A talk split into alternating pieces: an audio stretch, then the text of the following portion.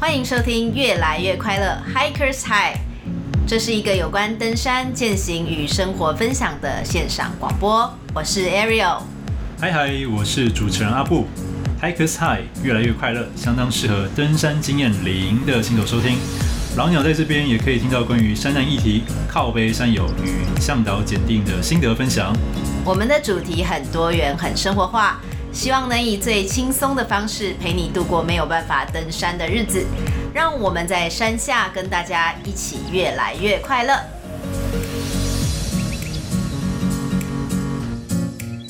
今天我们来录向导检定的下半集。李富，嗯，那上半集我们快速的替各位复习一下，要去考高山向导检定呢，要先上过课。有哪些单位有开过课呢？就是中华民国的山岳协会、践行协会，或者是小脚丫，或者是野训，或者是登山补给站，只要是有经过政府核准、开班授课、拿到证书的，那就可以去上上一些课。那上完课之后，才可以去考这个向导检定。因为我刚好今年二零二零年的六月有去报考，检定过程分成三个部分，有笔试、术科跟最后一部分是实习。前面两部分笔试跟术科检定我都过了，现在就是还在等第三阶段的实习，有通过的话才代表我顺利的拿到向导证照。现在我还是处于一个考试中的状态。 OK，这边我问 Ari 一下，为什么你去上了课，但却没有报名向导考试啊？对啊，因为其实上一集有跟大家分享过啊，那个我们上课的内容其实相当的丰富嘛。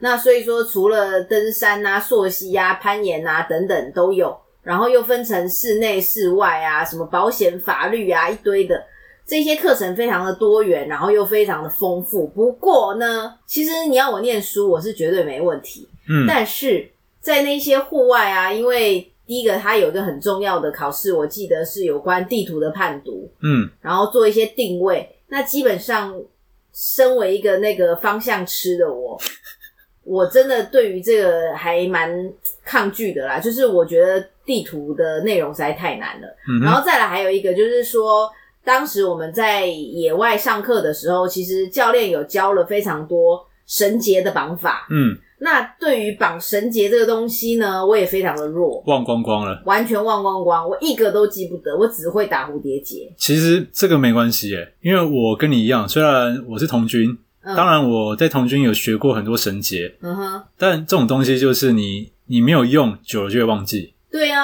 对，那其实我们去考检定前，当然补给站还蛮贴心的，它有一个考前冲刺班，但是因为我时间刚好卡住了，就是我没有去上。哦，所以你没去，对，所以其实这些需要临时记忆的东西，绳结啊，是可以靠考前冲刺班，或者是你跟比较好的学员朋友、同梯的学员一起去复习，是可以瞬间复习起来，这这是 OK 对，的。或者是你一定要在考试之前一定要上 YouTube 看一下大家是怎么绑，嗯因为哼，我跟你讲，那个绳结没绑，你你真的是学完的瞬间就忘记耶。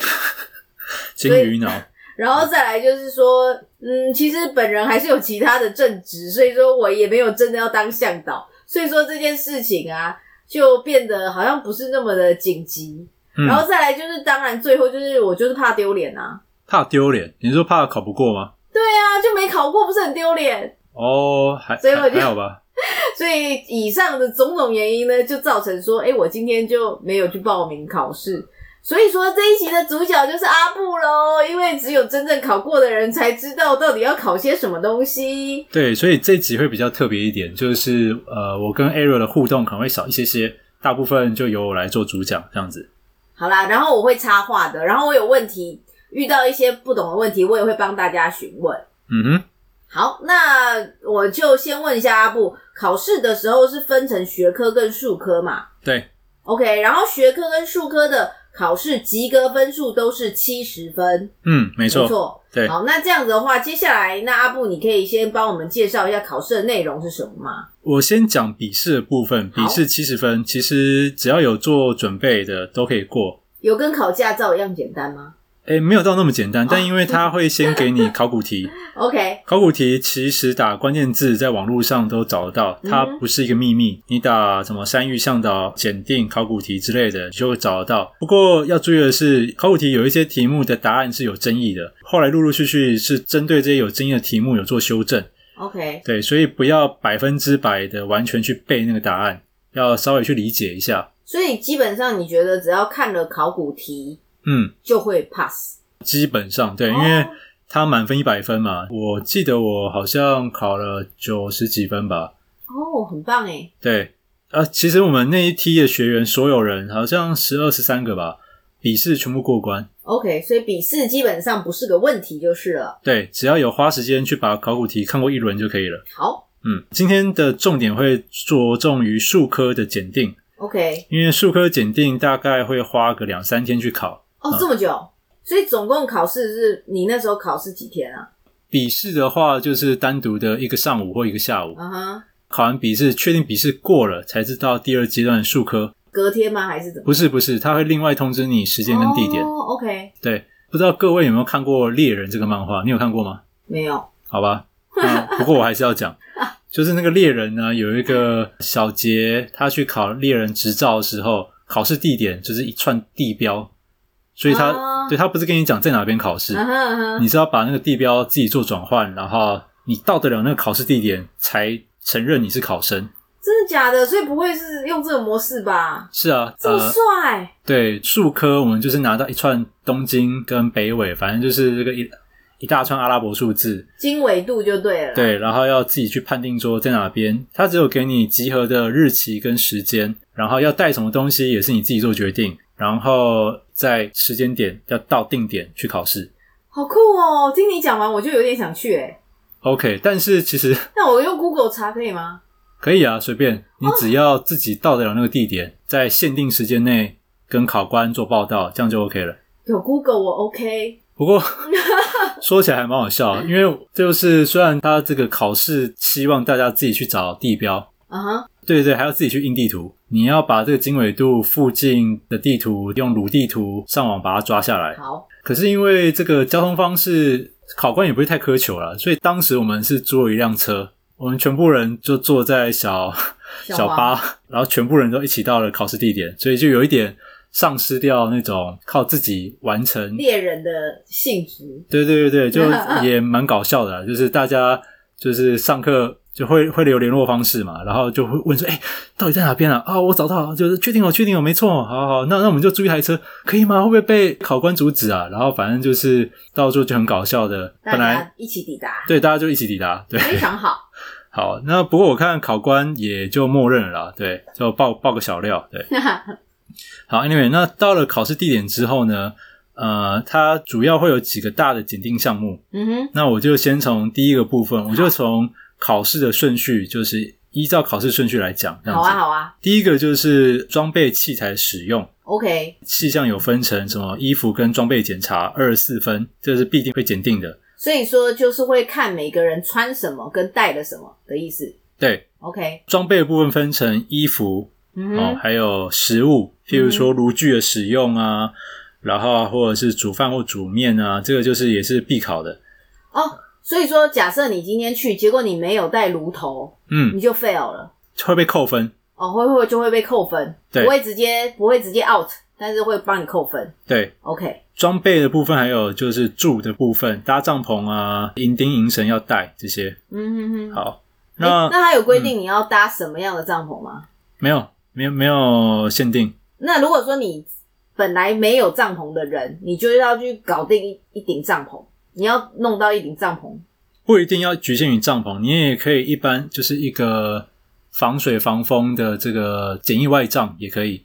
哎、我会问太多问题吗？不会啊不会啊不会好啊， ，OK 哦就好就好简易好外帐，只要是你可以安全保暖的过夜的器材就可以，没有局限于一定要帐篷。哎、那如果我只有个露宿袋，会过关吗？ 只有一个露宿带，但如果下雨的时候你怎么办？撑伞，不行啊，这样这样这样就不 OK。好好好对，OK，他不 OK，对，它就是要确保你至少搭个简易外帐。好，好，那刚刚讲的就是衣服、吃的部分、食物，嗯嗯还有住的部分。那 OK，接下来我就针对各个会扣分的项目做说明。好好好，这很重要。好那这个衣服的部分呢，就是个人必带的装备，如果未带，那就是每一项会扣四分。哦吼，然后如果装备有带，但是如果不符规定，那也会被扣两分。然后装备带了，因为你要做这个呃防湿的处理，就是如果下雨了，你背包里面东西不能湿嘛。如果你没有做防湿的处理，那会被扣四分。哇塞，那如果你打包的技巧不佳，譬如说什么打包技巧不佳，就是乱塞啊，譬如说你把最重的放最上面啊，还是说外挂一大堆东西又没有用背包套包起来，懂容易勾到其他东西，这个都也会被扣分，扣四好分。严格哦。嗯，还好啦，还好啦。就 OK，是有上过课，应该认真复习一下就没问题。哎、啊，那你可以说一下到底什么叫做必必备的装备啊？你随便举例好了。呃，因为必备装备这个有一个 list 还蛮长哦有的，个 list，对。嗯那我会放在我们的 FB 好啊，好，我们就放在那个 FB 的我们的粉丝团。麻烦就因为这个，我一个一个讲会有点太琐碎了。嗯哼麻烦到我们的 FB 去看，到底哪些东西是需要带的。哎、可是你看哦，必备装备这么多，他真的就这样一项一项检查吗？因为其实我们有问跟考官问这个问题，但是考官没有正面回 复，他只叫我们说自己要做判断。哦，好对吧，所以我在这边我也就保留一点神秘感，我不要通通都说破。好哦哟，好但吧，但如果说真的还是求知欲，或者是很想通过请考私试，讯他，私讯他，对，就可以私讯这个。私底下问我们啦。对对对，那我就私底下讲，我觉得这个如果通通讲出来，其实也丧失一点乐趣啦，保留一点神秘感是好的。好的，好，个人装备的部分啊，我这边就提几个我觉得重点，好，就是急救包是一定会检查的。嗯哼哼，那急救包呢，不要忘了携带健保卡，因为健保卡其实考官一开始有说要带健保卡，嗯哼，对，真的还有考考生没有带健保卡被扣分。那你可能会想说，哎、我去考试，我干嘛在山上，我干嘛带健保卡？那其实这是有用意的。第一个就是，如果你发生意外的时候，身上的健保卡是可以鉴别你的身份，所以其实我们不管做任何的户外活动，都会建议随身带着健保卡。嗯诶欸真的诶，这这个其实我知道，我忘记从哪里听来的。但是登山，或者是你去，不管是你去参加什么野外，你要去浮潜，你要去跑马拉松，你要干嘛？一般来讲要带身份证件嘛，那我都会选择带健保卡，原因是因为。健保卡你随时可以 被送医院，嗯然后呢，你一调就知道你以前的呃就医记录，血型啊，有的没的，没错，然后呢，如果你真的在活动当中健保卡掉了，它也不是最重要的证件，嗯哼。所以也没关系。我是这样想啦，所以说真的，我在登山的时候，我也都会带健保卡。不过我补充一点，就是即使你没有带健保卡，送到医院，医院第一时间还是会帮你做治疗啊，不会说当然因啦，当然，为当然。对，不会因为你没有健保卡就 说哎这这个没 有不会啦救，不会对。好 OK，还有一些必备的项目，像是手表，其实我是没有带的。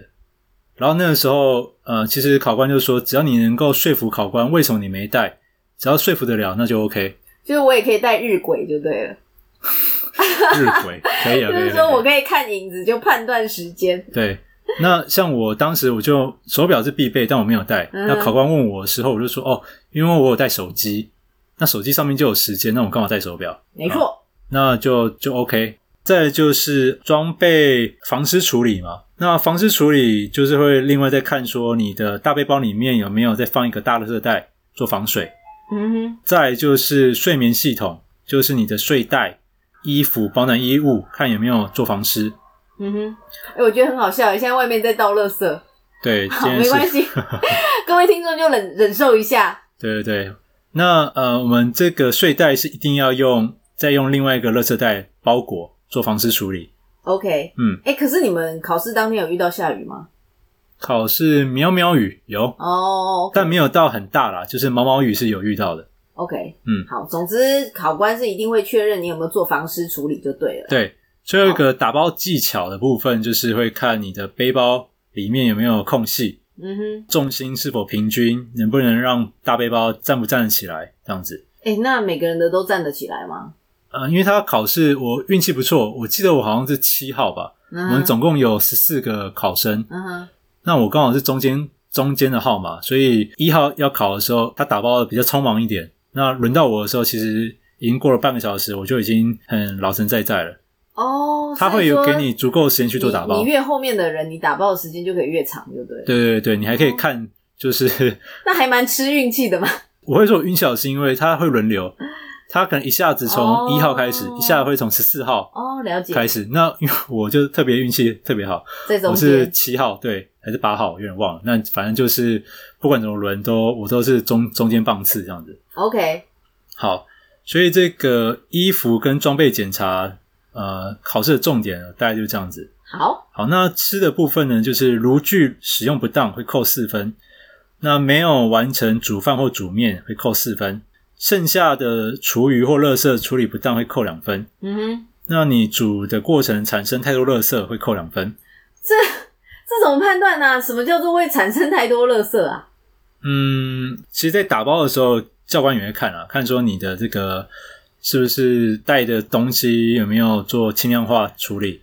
譬如说，假设你是、哦我们在那边是要过两天一夜嘛，嗯我以这个泡面为例好了哼，。嗯哼，其实泡面可以把外面的包装袋拆掉，再上山，然后你再用一个大的夹链袋把两三包的泡面用一个大夹链袋包起来。哎、我会耶、对我也会，对，嗯那这样就可以减少你带上山的垃圾。哼，哦，嗯看到这个考官就感动了啦。对对对，他看你这样处理，他不用看也知道你垃圾就带的很少了。哎、那我问你哦，你刚刚说要看有没有完成煮饭或煮面，那嗯，每个人都有带饭跟面吗？都有带啊，因为就是你没有带，你怎么吃东西？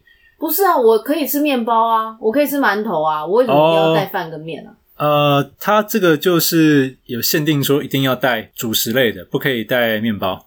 你不能说三餐都吃面啊那包我。今天如果是个外国人怎么办？我就是吃，我就是吃法国面包啊，不行吗？呃，就这太不合我理了就我认知啦，外国人应该也不会每一餐都吃面包啦。真的假的？ 好吧其，实带泡面就很简单了啦。好啦，总之大家一定要记得带面或饭，呃，对白米的意思啦，你的意思是？对对对，其实只要把饭或面有煮熟，哎、干燥饭可以吗？可以啊，可以啊，那就泡热水就好了。可以，没问哦题。像我煮泡面就是只是把水煮到滚， 然后泡面丢进也去，对啦调味料放进去哈差不多五分钟，然后拿给考官看就 OK 了。然后因为因为我是童军背景，所以考官也知道我是童军，为所以什么？你偷跟他讲的哦、没有我们上课啊，要就自是我介绍。对啊，那个时候考官就知道我是童军啊，哦所以他看到我煮面，哦他还用鄙视的眼神看了因我为一我下们，认识考官嘛，对，他就说：“哎 OK，OK 你煮面了？”我说：“对啊。”他就摇摇头，对我说：“不过吗？”他说：“没有过啊，就是太不专业了，太不你应专该业煮对个那个什么鳗鱼饭之类的。我我不管，我只要考试过就好，所以我没有在管他三七二十一，我就做一个最简单的。对， OK，好，好，那再来讲到就是帐篷的部分，嗯哼，帐篷如果有缺零件会扣两分，搭帐篷的位置不安全扣四分，嗯哼，帐篷的这个抗风遮雨性差会扣四分，或者是搭的地方没有考量其他山友共用的话，也会扣两分。没有使用银绳结会扣两分，哎、我觉得这很不合理，好不好？什么东西不合理？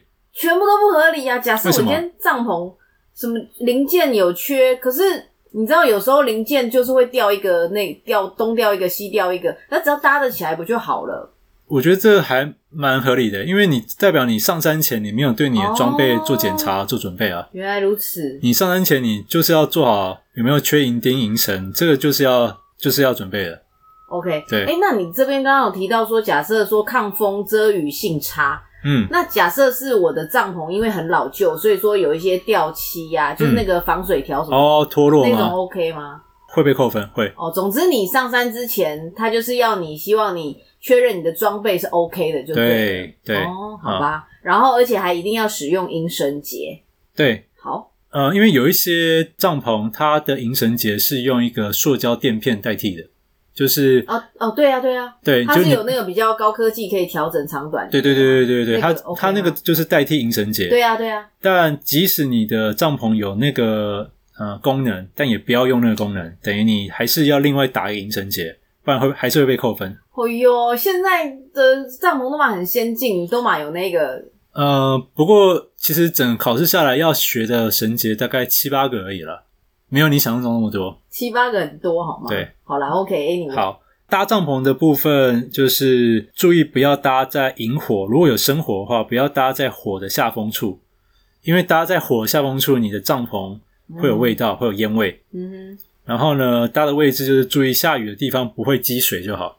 好，然后还有一个考试重点就是内外帐啊，不要贴在一起，营绳要拉得够紧，让你的帐篷内帐跟外帐要至少要有三三五公分的间距。我觉得今天的课程，不，今天你讲的内容含金量很高哎、这很 OK，重要哎、这些 paper 哦好继对续，通常只要因为我是考过了，刚好当时我有做些笔记，所以这些只要有做到，基本上应该就能过关了。对，好哎，好，那这个装第一大项装备器材使用就到这边告一段落。 ，OK，接下来的第二个大项是山野技能与困难地形的度过。好，那它分成几个项目，第一个读图定位，就啊好，我最是弱的部分，对教就是怎么使用指北针跟地图，嗯哼，这个分数占比还蛮大，是十二分。哦，真的还有 GPS 或相关导航载具的使用嗯哼这个也是十二分， ，OK，然后是必考的。然后呢，因为过困难地形需要打绳结，所以它这边就会考基础绳结。那绳结部分它是情境模拟，它会出一些情境题，那让你去选你要用什么样的绳结。嗯哼，那第三个部分是绳索还有扁带的基础确保，这也很难，对，这个是必考的，是十六分。好，那接下来就针对刚刚讲的三个大项目，我再从细项去讲。好，这个地图的部分呢，没有携带或带不适当的地图会被扣六分。哇塞，对，所以因为它给我们的是坐标嘛，嗯，所以你要自己去从那个坐标再去抓地图下来。嗯，OK，嗯，不过不用担心，这个上课老师会教，所以你就照老师上课教的去做就可以了。嗯哼然后没有携带或者是带了不适当的指北针，也会被扣六分。 ，OK，然后地图的使用及读图能力不佳会扣八分，运用指北针在地图定位能力不佳会扣十二分，然后不会阅读坐标转换系统的话会扣六分，哇塞。对，定位导航错误也会扣六分。好啦，我光这一项就已经不及格 啦，把它就全扣部光扣光光光啦，好，OK，那就好，回家了。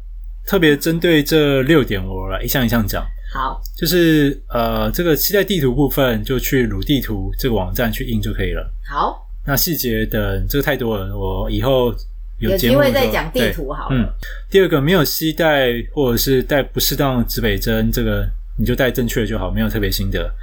然后真正重要的是第四点，就是运用指北针与地图的定位能力。那这个就是考试的定位点，通常会设在有特色的地方，譬如说呃缓坡要接陡坡的那个转换处，山顶啊，啊、或者是刚上人线处、鞍部，或者是窄人接到宽人处、河流边等等这些有特殊的地形，通常就会是定位点。所以这个是一个小配包。嗯那我们考这个单补乙站呢，它我印象中是考六题吧，它前两题是送分题，还算简单，就是这种在山顶啊，或者是在河流边这种很简单的地方。那比较难的部分是，它之后会切到所谓的探勘路线。哼，一哦开始考官带我们走的是大众路线，就是已经有步道部分。那有已经有步道部分，你要去做定位，其实非常容易。嗯哼，那真正难的部分是后面几题，他带我们走没有在地图上显示的探勘路线，嗯哼，那就是沿路会有一大堆杂草、藤蔓，然后被小黑蚊叮，然后真的是走很蛮荒的路线。这种定位上才真的比较困难，因为视线不不清楚，你根本不知道你爬到哪边了。嗯 OK，不过大家也不用担心，因为我的方向感非常差，我这一部分也被扣很多分，但但最后还是过了。对，嗯所以呃不要怕，其他部分稳稳拿就好了。 哎、那可不可以拿手机出来偷看一下？啊、不行，对。但是后面的考试做地标转换，你需要先下载好这个台湾大地罗盘或者是台湾坐标转换的 APP，因 OK，为你没有下载这个 APP，你在考那个坐标转换根本会来不及考。哦，嗯所以说基本上呢是不能随意拿手机出来偷看的啦，对但是有一些对特别项目是需要手机才能够。哦，没错没。错，对，好。好那再来就是绳结的部分，绳结总共要学的有双套结、意大利半扣结、双八字结、水结、普鲁士结。那这五个结呢，你就是考试会随机考三样。 OK，第一个双套结呢，它是一个各种绳结的起始结，而且是非常好用，我会推荐不管有没有爬山都可以学起来。哎、其实这些节我也有学耶，只是我真的都忘记了。嗯，好，我看到你这边还有提到说什么垂降必用的意大利半扣结，还有没错双八字结，没错嗯对了。一带一半扣跟双八都是垂降，一定会用到绳结，这也推荐一定要必学的。好，水结就是在扁带接绳的时候可以固定做使用，嗯哼，那普鲁士结是在横渡的时候做使用，你说困难地横渡形，困难地形的时候做使用。对 OK 啊，那再来就是绳结或扁带的基础确保呢，有三个项目，确保需求地形的判断能力。嗯哼，那这意思就是说呢，到底这个地形要不要用确保？如果你判断错误了，会扣十分。 OK，就是该用确保没用，或者是不需要确保你却确保了，这种就是判断错误。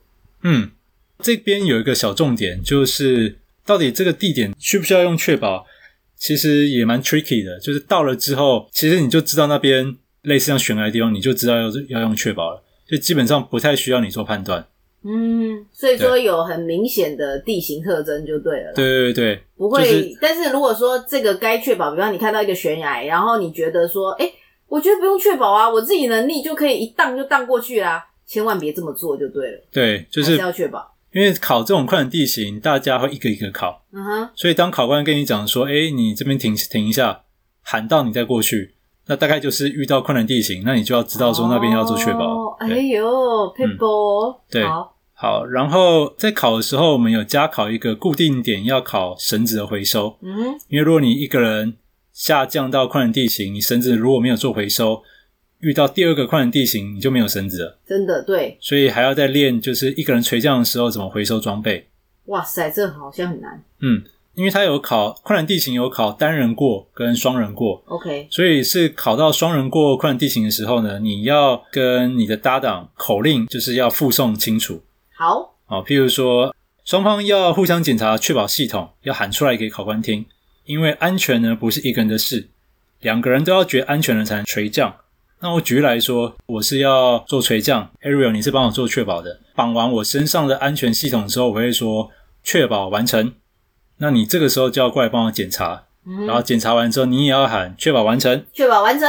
对，那这个时候我就要说准备垂降，然后你因为你是帮我确保的嘛，你就要喊请垂降。请垂降对，那这个时候才可以垂降。 ，OK，除了你要检查我的绳子绑的绳结绑的正不正确，我也要检查确保者的绳结绑的有没有正确。没错，那这个是一个很重要的项目，如果没有喊出来，没有喊给考官听，考官就会扣分。失格。而且会扣蛮多分的。好，再进入到第三大段，就是山区的紧急应变能力。嗯哼，那这边分成紧急避难杖，就是十六分，这个是必考的；还有就是急救的处理，那急救的也是十六分必考。它会有很多情境模拟题，嗯哼，譬如说什么被风遮啊、大出血啊，或者是被雷击啊，有的没的。 ，OK，对，好，这个紧急避难的部分呢，就是如果没有携带队伍的紧急避难杖，会扣十六分。哎、可是这个避难杖是自己准备，对啊，一定要自己准备啊。避难杖跟帐篷的哦差别是，帐篷呢，它会有分所谓的内帐跟外帐。对，呃，因为帐篷需要有所谓的营地，嗯你哼，搭才会比较好搭。嗯哼，那如果那个地面是斜的，基本上你帐篷会搭不起来，或者是睡会很哦很不好对睡。对，那紧急避难帐就是一个外帐，它就是一块长方形大大的塑胶布，它具有防水的能力。你只要几个绳索，然后呢，譬如说一端绑在这个树干上，另外一端用拉银绳钉在地面上，只要一个斜斜的可以遮风避雨的就 OK 了。这就是紧急避难帐。哎、可是所以这个不能跟帐篷是同一个通用，其实也可以，有一些帐篷的设计，它的外帐就是紧急避难帐。所以当时你们大家每个人都有另外再额外带一个紧急避难杖吗？呃，大部分，但也有一些考生，他就跟考官讲说，他的外帐，他帐篷的外帐可以当紧急避难紧急避难帐。可那是一般来讲应该可以吧，对不对？一般帐篷的外帐呃，如果是金字塔帐，那就 OK， ，OK，他就一个把它吊起来，然后四边钉一钉银钉，那就像一个金字塔一样搭得很快。其实紧急避难帐的目的就是要短时间内搭起来就好，哦然后可以 OK 防、防雨，可以保暖，这样就 OK 了。嗯但因为一般帐篷、乌龟帐、蒙古帐，它的那个外帐啊，没有办法那么，你瞬间搭对好，它还是需要有所谓的银柱去撑或怎么样。对所以呃，我们大部分考生还是另外带了紧急避难帐、外 o 帐。 k 好，那会建议说，考试前呢，可以先把这个外账自己练习一个人，看能不能在十分钟内把它搭完。因为如果没有办法在十分钟内搭完的话，可能会被扣 分。考试时间大概好只严有格。对，因为考试时间大概只有十到十五分钟。 OK，对，那呃，你在搭外帐，你还要找地点。然后像我们那次考试，因为考生比较多，所以适合搭外帐的地点比较难找，变成有一些考生还要跑比较远的地方才搭起来，就浪费了一些时间。所以嗯 OK 最好在考检定前自己先练习着，看能不能一个人十分钟内把外帐搭出来。真的大外账也是竞争很激烈的。嗯，然后要注意你搭起来的外帐的帐面要紧绷，不然会 OK 积水。嗯嗯，如果因为地形你不管怎么拉都还是会就是虚虚的，没有不够紧绷，那可以在这个中线处呢，你把它挂个，就是用先用个小石头，或者是把它卷起来弄紧，然后再挂个保特瓶，制造一个水线，就是让哼，下雨的时候哦可以水从、流出来。对对对对。然后呃，如果说没有树干，那你也可以用自己的登山杖来当做紧急避难杖的引柱。嗯 OK，所以紧急避难杖如果会搭的话，这十六分就没问题了。好，接下来我们就进入急救的部分喽。好，那急救部分也是必考的，伤患及现场评估不当，就是轻微会扣三分，严重会扣五分。嗯哼，然后，总之就是这些急救项目，它会考情境题。如果有上过 WFA，那它就会教有三个三角形。第一个三角形呢，就是判断说现场是否安全；那第二个三角形呢，就是判断伤患是否有呼吸、心跳、意识。嗯哼，那第三个三角形呢，就是去准确的测量这些生命迹象，嗯哼，心跳多少啊，呼吸多少啊，对，嗯哼这些上课就会讲，就建议说上课这一部分一定要很认真的去听，对啊，我相信这个各位听众现在也不会就真的在这边抄笔记啦。那其实只是跟大家大概讲一下，说会有这样子的一些步骤，那大家先有个概念。如果说真的要去考试，这个请一定要先考前复习才行。嗯哼，依据这个现场评估够安全了，然后嗯哼评估伤患是否有意识、心跳、呼吸，都评估完了之后呢，就是要做通报。对，那如果说他是呃没有呼吸、没有心跳，你就做 CPR，或者是有大失血就做紧急的处理。处理完之后要马上做通报。有些考生很可惜，他可能就是做完这个急救之后太紧张了，就忘记做通报，那这边就会做扣分了。哎，你所谓的通报是指就是要跟山下的留守人回报，哦请 OK 留守人叫消防或者是救难队伍上来救人。 OK，嗯，回报的方法就是回报人事实地物哦，嗯说哎、诶我们人在哪边，谁受伤了，因为怎样受伤了，现在几点几分，然后我们在哪边。报的时候顺便要报坐标，嗯哼，比如说北纬或者东经、西经之类的。那还有接下来也很重要的就是你要怎么做处理，嗯哼，这个也要跟留守人讲。譬如说，我们就准备要下撤了，还是说我们预计先避难，哦躲到山屋里面去？原本可能是当天下山，可能没有办法当天下山了，我们就先在山屋等候救援之类的。后续处理也要跟留守人讲。那你刚刚讲的这些说是情境题嘛？那实际上会操作嗯吗？在考试的当下，会呃，会有一个假装的伤患吗？对我们就是其他哦不是考试的学员会躺在地板上，我们会拿到剧本， OK，然后就是剧本上面叫我们，譬如说要发抖啊，然后要哦、要 然后哀嚎啊要去帮他判断他是什么症状，就 对。对，对对对对，考生就是要判断说这个伤患到底他是什么情况，然后把你判断情况讲出来做处置，处置完之后记得就是要做回报，然后顺便要指挥你的虚拟的队员说，哎某某某，你去帮我拿水，某某某，你帮我拿呃这个雨伞帮我遮遮太阳，还是某某某你帮我一起搬这个伤患，那你再我让我再问一下，就是如果说你当下真的第一瞬间你就判断错了，嗯，考官会跟你讲吗？不会，考官全程是沉默的。真假的，你就看错你判断错，然后让这个人挂掉就对了。就是分数扣就扣全部了，哦，超惨的，那直对接拜拜啦。所以这一部分呃，我觉得是比较难准备的啦。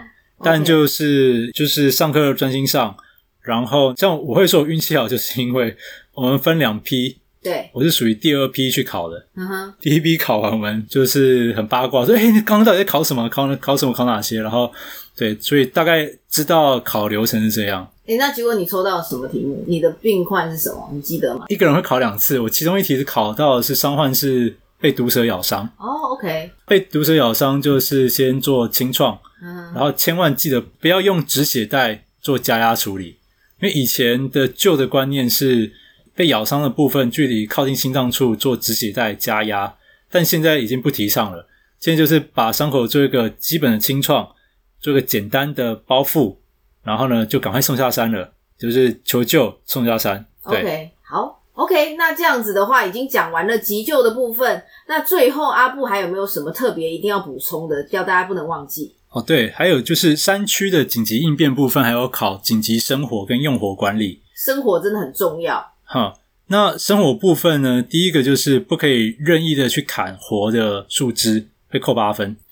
不能砍活的树枝，当然不能砍活的那啊、那死的树枝可以吗？可以啊，可以，可以，可以。哦，所以你要先判断啦。对对，只要没有色盲，看到上面有绿色树叶，那就知道那是活的。就哦，不然要后有一些枯枝就是 OK 的。对，没错 OK，啊。那如果没有产生明显的火苗，会被扣十六分。那这个明显火苗判定方式就是，它会要求说三百 CC 或五百 CC 的水，要你把这个水煮滚。那煮滚的时候，哦再叫他过来看，他看到了的确有冒泡泡，那才确保说哦，你这个火苗是很稳定的，这十六分才拿得到。哎、所以那个生火有没有可以用那个呃打火机吗？嗯，我们是可以，但是然后我知道有一些检定单位是不可以的。那可以用瓦斯炉头吗？哦，这就太夸张了啦。对，顶多只能用打火机，不能用。 啊我要瓦斯炉。 反正它考重点就是要你去把发火柴、引火柴、比较粗的柴都先准备好、收集好。然后依序把它生火升起来就对了啦。对对对对。 OK，然后再，如果你生完火，你没有做灭火措施，也会扣十六分。灭火措施是说把它浇熄吗？对。 OK，然后最后，如果你的场地复原看得出来那边有生过火，也会被扣八分。总之就是要维持跟原来生火前是一样的状态。对，最后一个就是山区的紧急应变，还有包含通讯及通讯通报。嗯哼，那这个就是由呃考官出题，然后考生做回答。比如说你回报的方式，这个其实在那个急救考急救部分就会顺便考， OK，就是你要考说，哎、我们发生问题是在什么样的坐标，人员状况是怎样，那之后的救援计划是什么样的，在考急救的时候会顺便考。就是通报的那个部分就对了。对， ，OK，good，、非常好。好所，以说今天讲的就是大概考试会考的项目还有内容哦喽。嗯，那如果说关于一些更细部的，因为我觉得呃，如果通通讲出来，其实也不太好，最好是保留一些神秘感。对，我不确定这样子巨细靡遗的讲是不是就呃，其实我觉得感觉现在网络都很发达啦。如果说大家真的很担心，然后又像我一样就觉得我一定考不过，然后很紧张的话，那我觉得考前的时候你都可以问一些前辈有考过的人，像阿布啊，他们对于这种考试内容都很了解，然后也很熟练。那这其实都可以去请教一些前辈啦，不要担心。对，想到一个比较好的譬喻了，这就有点像是在变魔术，然然后呢，把所有的魔术细节都讲出来，我觉得有点怪怪的。最好还是对，最好还是自己去体验过。那如果真的很想知道细节，那就私底下私底下再问就可以了。就希望大家不要一窝蜂的想说，好像当向导很酷很炫，就去考当向导。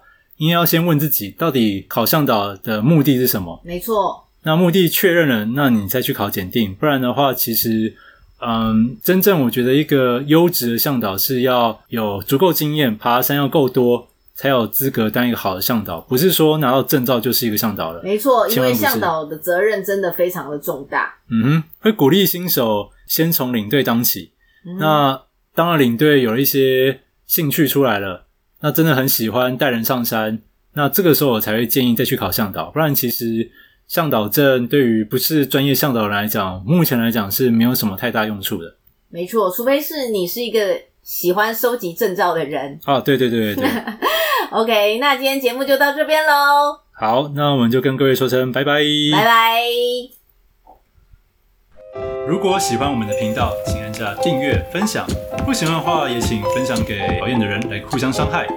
Anyway，有任何的问题想要我们讲的主题，请留言在越来越快乐的 FB、IG、Telegram 的粉丝团。那就下次见喽，拜。